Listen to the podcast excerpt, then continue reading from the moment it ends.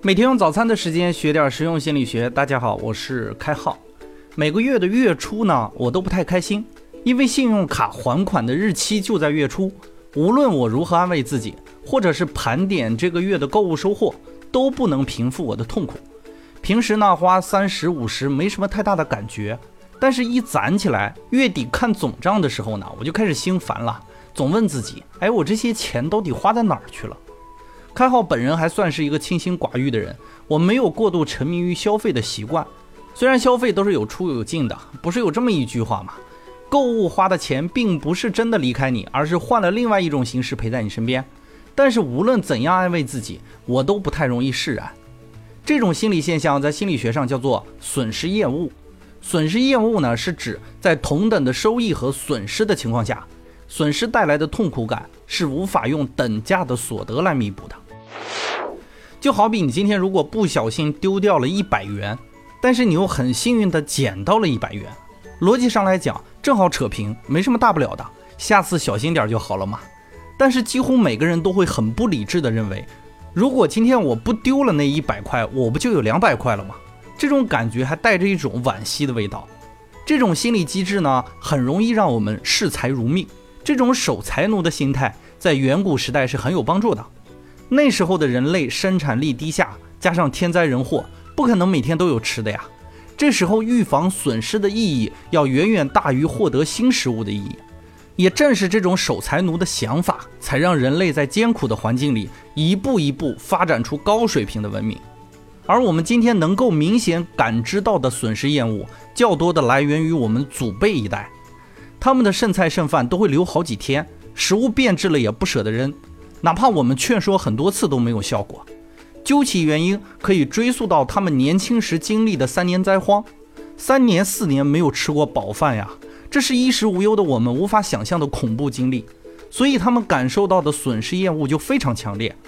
于是呢，他们那一代人才会天天叨叨不要浪费食物，剩饭剩菜热一热还能吃几天。为了不引起家庭矛盾，处理变质食物最好还是背着他们哦。同样，因为老人损失厌恶的软肋，他们理论上更容易被保健品推销员营销一些无用的东西。比如说，很多的推销员经常拜访老人，他就会嘘寒问暖，聊聊家常啊。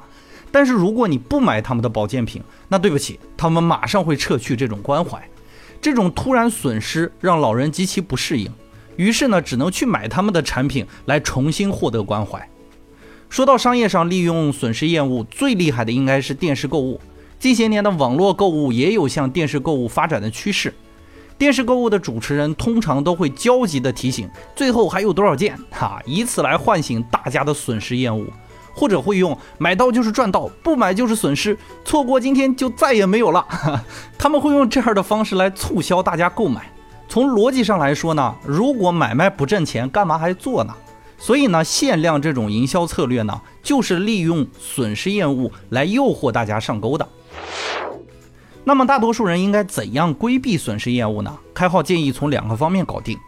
第一呢，要有正确的认知，要清楚现在是物资充盈的时代，限量的想法大都不可信，而我们需要从需求出发去确定自己的消费。第二呢，是尽可能的量化得失。我们来讲一个故事，大家一下就明白了哈。有一个公司，这个公司有两个会计，一个会计负责整理费用。因为天天看到的都是开销嘛，所以这个会计给老板的建议就是节流省钱，节流省钱。而另一个会计呢是在整理收入，因为每天看到的都是收钱的事儿，所以他给老板的建议就是扩大经营，加大生产力度。综合一下来看，有出有进才是公司嘛。盲目的节流和盲目的扩张同样很危险的，要用客观的数据来做权衡，投资回报率比单纯的营收费用要有价值的多。个人也是这样，不能紧紧地盯着自己的费用账单迷茫，按需消费，把消费作为自己生存的成本，就不会陷入损失业务嘛。要花钱也别怕，考虑清楚这个钱对你的收益有什么样的帮助，这个才是关键呢。最后呢，还是分享一个心理学秘密哈，大家有没有注意到，商家的优惠券其实都有使用期限的，很多 APP 也会推送信息，说你有什么优惠券啊，或者积分要到期，请尽快兑换或者消费掉。很多时候呢，这些优惠券对于我们来说都没有啥用，但是本能我们会觉得很焦虑，这就是损失业务了。当然，结果我们又会付出更多的金钱去避免一个优惠券到期。恐怖的事情就来了，在消费过后，商家又一次返了一张优惠券。好了，感谢大家宝贵的时间，欢迎持续订阅和关注本专辑，我们下期再见。